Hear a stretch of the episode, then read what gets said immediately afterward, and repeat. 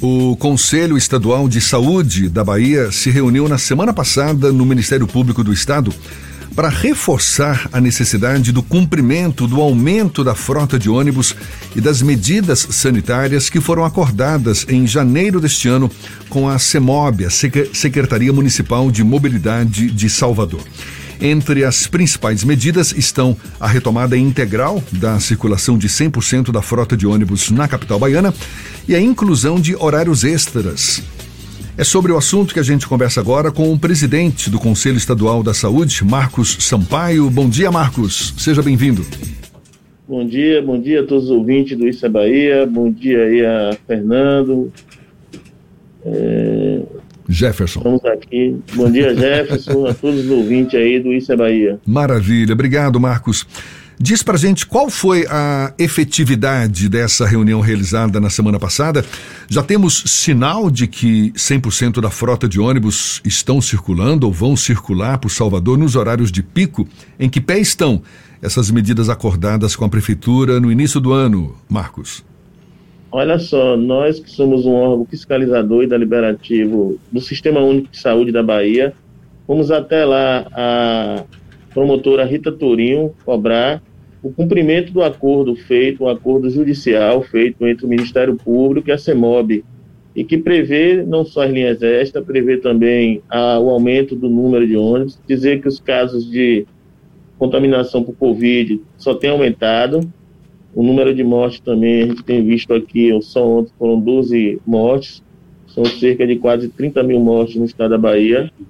E nós, é, do Conselho Estadual de Saúde, como órgão fiscalizador, fomos lá cobrar da promotora que pudesse verificar e apresentar para nós os resultados. O, a ainda não tinha mandado esse mês ainda o relatório, mas o que a gente tem visto nas ruas da cidade ainda é ônibus lotado, a gente ainda não viu também o que está lá como cláusula o decreto da higienização desses ônibus, que está lá também a previsão, o estímulo da população à vacinação, a utilização das máscaras. Então é muito importante o cumprimento desse acordo. Ou seja, cumprimento do acordo que não está sendo é, colocado em prática por, por hora, e, e, tudo isso foi definido por conta da pandemia, na é verdade, para minimizar os efeitos dessa pandemia. Essa reunião foi realizada na semana passada no Ministério Público do Estado. Existe uma interlocução também direta de vocês com a própria CEMOP? E, houve alguma iniciativa de, de retomar esse diálogo com a Prefeitura, Marcos?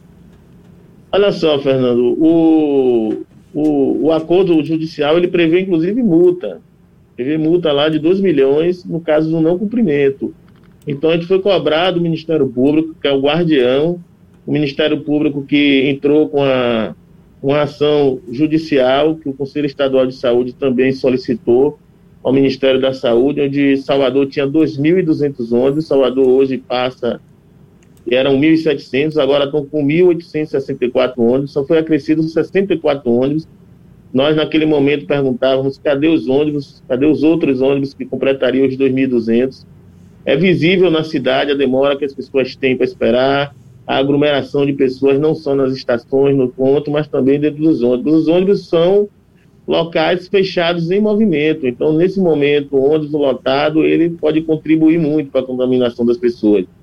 Se isso não fosse uma, uma, uma tônica aqui na nossa cidade, o alto índice da contaminação, Salvador não tinha aberto tantos gripários, Salvador não estava aí retomando quase que ações que foram ações que foram do início da pandemia. Então, nesse momento é urgente que a CEMOB, que não temos nenhuma interlocução, nós temos cobrado ao Ministério Público que a gente compreende que uma ação judicial ela precisa ser cumprida. Não há mais uma negociação com a CEMOB. O que a CEMOB precisa agora é cumprir com aquilo que ela colocou lá, que é o estímulo à vacinação, é o estímulo à utilização da máscara, é também a colocação de novas linhas.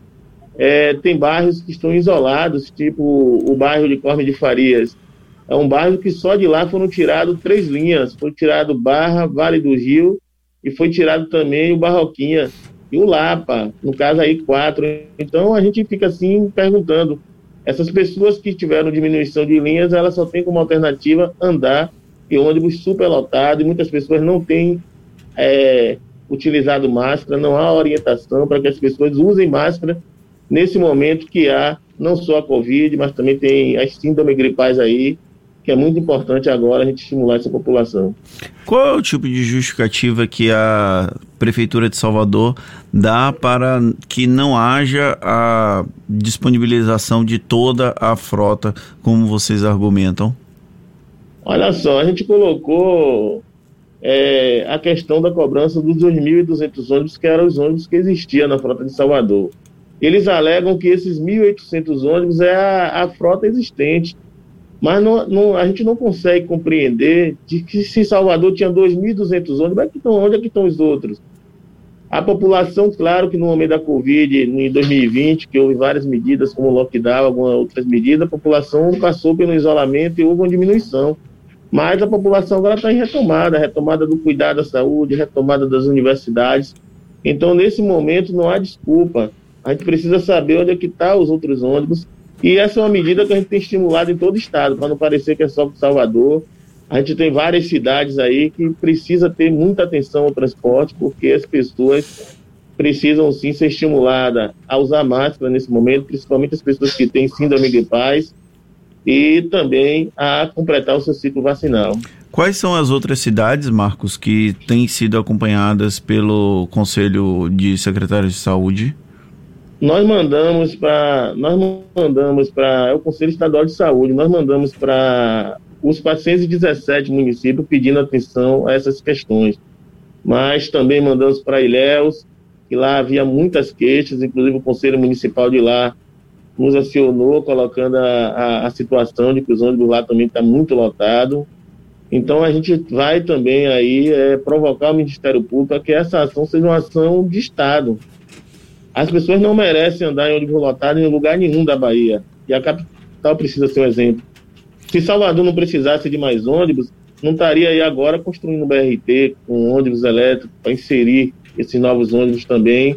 Tudo indica que lá para o ano que vem, então, há uma necessidade sim. A população, principalmente a mais carente, tem andado em ônibus lotado, tem tido dificuldade de se deslocar, seja para tratar sua saúde, e a gente acredita, inclusive, que não há um estudo, mas isso pode também estar impactando na ausência das pessoas na dificuldade das pessoas em irem em algumas unidades de saúde para se vacinar, já que você tem posto que dá a primeira dose, a segunda, já tem o posto que dá a terceira, já tem outro que dá a quarta, então isso pode ser também algo dificultador. Marcos, para além dessas recomendações com relação ao transporte público, o conselho que você preside sempre manteve uma postura bem conservadora com relação a outras ações até, a, a, por exemplo, a liberação de festas, a quantidade de pessoas em eventos, em outras oportunidades, o Conselho é, manteve uma postura bem mais cautelosa do que as autoridades públicas. Quais são as outras demandas que o Conselho defende atualmente, nesse momento em que a gente convive com alta de casos de Covid relacionado também com outras síndromes gripais? É, o Conselho Estadual de Saúde ele tem se, sempre se pautado na ciência, naquilo que os cientistas dizem, naquilo que também as, as autoridades sanitárias têm colocado, mas a gente defende não só a questão da utilização do, do uso da máscara, mas a gente acredita que precisa de mais ações para estimular essa população a tomar a vacina, que não tomou a primeira dose, a segunda dose. Se for verificar aí, a maioria dessas pessoas que estão chegando a óbito são pessoas que estão de alguma forma negligenciando com a sua vacinação ou impossibilitada. Então, uma das ações que a gente acredita que é necessária, tanto na capital quanto no interior, é a vacina chegar no braço das pessoas. É parar com esse negócio de chamar a população só para ir na unidade de saúde, não. A vacina precisa ir lá na casa das pessoas, é para isso que a gente tem agente de saúde, é para isso que a gente tem unidade de saúde da família. É possível sim saber onde é que as pessoas moram, as pessoas acamadas, as pessoas que têm dificuldade de mobilidade. Então, a gente precisa também cobrar uma ação mais enérgica nesse sentido. Não dá só para dizer, venha se vacinar, venha. Precisa agora colocar a vacina debaixo do braço e levar na casa das pessoas. Marcos, para a gente encerrar, e ainda sobre esse acordo que foi feito entre o Conselho Estadual da Saúde com a Prefeitura, em relação ao cumprimento da circulação de 100% da frota de ônibus. Vocês já recorreram ao Ministério Público do Estado. Você disse até que já tem uma decisão tomada nesse sentido, multa para ser aplicada no caso do, do de, de, não cumprimento dessas, dessas medidas. Agora, o que eu quero te perguntar é, ima, imaginando que, que se persista por mais tempo ainda esse não cumprimento conforme você coloca alguma nova providência vai ser tomada pelo Conselho Estadual da Saúde? Olha só, o Ministério Público é quem assinou o acordo junto com a Prefeitura de Salvador após a nossa provocação. É, tem lá no acordo judicial não só as cláusulas que deverão ser cumpridas, mas também tem lá uma cláusula que prevê multa. Se caso nem o Ministério Público garantir, nem a CEMOB garantir que as medidas foram acordadas entre eles, não estamos nem falando algo que houve divergência não, foi depois de um acordo, inclusive a gente queria 100% dos ônibus, chegou a um acordo aí de se fracionar a colocação, de pegar a mesma linha e criar novas, novos horários.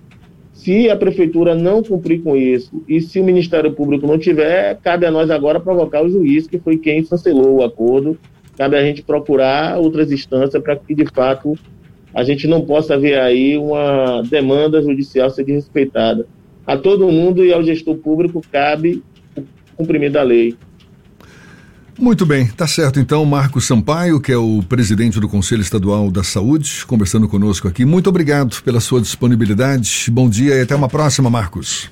Valeu, obrigado, bom dia. E vacina salva. Você que ainda não atualizou seu cartão de vacina, vá lá, se vacine, estimule as pessoas a se vacinar. E se tiver com alguma síndrome gripal, se tiver com alguma desconfiança que está ou não de Covid, com alguma síndrome gripal, use máscara. Obrigado e até a próxima. Obrigado mais uma vez. Agora, 8h40 na tarde, FM.